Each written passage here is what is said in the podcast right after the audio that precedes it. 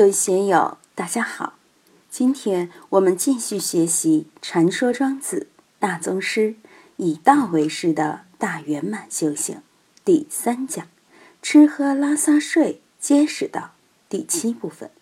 大家可以通过查看本段声音简介了解学习内容。让我们一起来听听冯学成先生的解读：“有亲非人也。”我们讲大公无私，有亲就有私。我们两个关系好，我们就私下授受。真正好的政策，不是只让一部分人富起来，而是雨露均沾。老天爷下雨的时候，并不是说你这儿干了，我就多给你点水；那边涝了，就少一点水。不是的，阳光普照就是公心，而我们的心却多有偏私。真正大仁大义的人，内不见己，外不见人。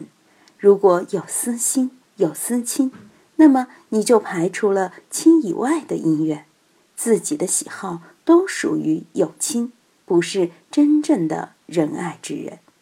春天一到，百花开，不论香花还是毒草，老天爷都一视同仁，大家都共同繁荣，这就是老天爷的公信。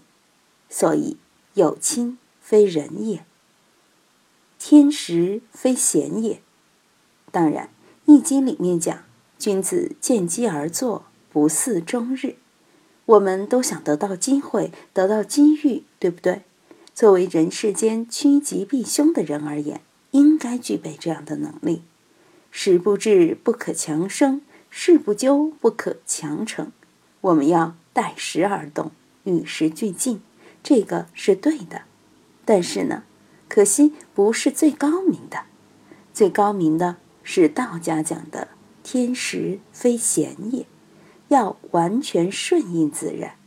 用云门祖师的话来说：“日日是好日，档口要开张，请一个风水先生选选日子，做做法。要结婚了，要办什么大事了，都想选一个吉祥的日子。”很多人到云门寺拜佛缘老和尚，老和尚，我家里要办什么事，给我选个日子。老和尚说：“祖师说过啦，日日是好日，不给你选什么日子。道人的心胸就是这样，好事情他承担，坏事情也一样承担。他在吉凶上没有分别，完全顺从自然，承担自然的造化。”承担自己的命运，不在我们自己的命运中去取舍分别，这是最高境界。有取舍，有分别，那就落二落三了。并不是说分别不对，取舍不对。我们每个人都有取舍，但如果你是一个道人，万缘放下，你还取舍什么呢？谈不上取舍了。窥探天时。有偷心啊，所以天时非贤也，利害不通非君子也。这里面讲的利害不通，千万别从字面上去理解，好像我们要通于利害，精于利害，什么时候都能把握姻缘，百战百胜，不是这个意思。这里面讲的利害是要变换的，今天是利，明天或许就是害。民国时期，那些当权者好骄傲。到一九四九年，这些达官贵人大多不得势了。一九六六年，刘少奇这批共产党的国家精英突然成了走资派，就在这么一两个月的时间内就变了。九一三的时候，跟着林彪的一群人一下成了反革命集团。一九四九年这个日子好不好？对共产党来说肯定是好日子，对国民党来说就肯定不好。一九六六年对老干部肯定不好，对四人帮肯定好。一九七六年对老干部来说是好日子，对四人帮又不好了。所以这个都是祸兮福之所依，福兮祸之所伏。利未必是利，害也未必是害。塞翁失马，焉知非福？这是要转换的。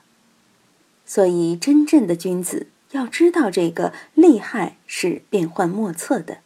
另外，真正的修行人还要通达因果。前面说的坦然受之，把利害两个字一个箭头淡了。大道体宽，我们的真如里面只有利没有害，那就不叫真如，不叫如来藏，也不叫波罗蜜多了。它包藏万有。是什么都有的，有你发财的日子，也有你倒霉的日子，永远都是这个样。有光明，有阴暗，有欢喜，有烦恼。但是你知道这个量是恒定不动的，你就要善于转。高明的人面对厉害是善于转的。我在监狱里面待了八年，当时封了好几个人，但我还是乐在其中。当年我有充沛的朝气，因此得了好处，所以我经常说要养心性，养和气，清明在宫，气质如神，随时随地的都要有点恬淡和乐的味儿，并不是说我们要在世间装出一副洋洋得意、扬眉吐气的样子来。我在监狱里面写的诗，《百桑集》里有一百多首诗词。就是这么养出来的。我那几年升官发财的姻缘都没有，但老天爷给我留了些好姻缘。海灯法师、本光法师、贾老以及维摩金舍的那一大群老师，后来又有佛缘老和尚、净慧老和尚，就是老天给我留下的最好的姻缘。当时我是升官没有升官的路，发财没有发财的路，读书没有读书的路，就这么怪。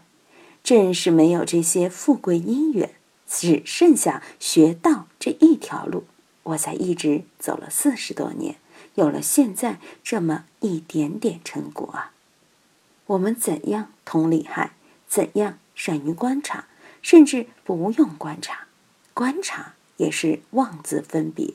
妄自取舍，所以信心明里面第一句就是“至道无难，唯先拣择，但莫憎爱，动然明白”。你憎爱什么呢？利害自然贯穿在里面的。信心明里面头两句已经把如是修，如是行点出来了，非常了然。随缘不变，不变随缘。就是这个样。今天就读到这里，欢迎大家在评论中分享所思所得。我是万万，我在成都龙江书院为您读书。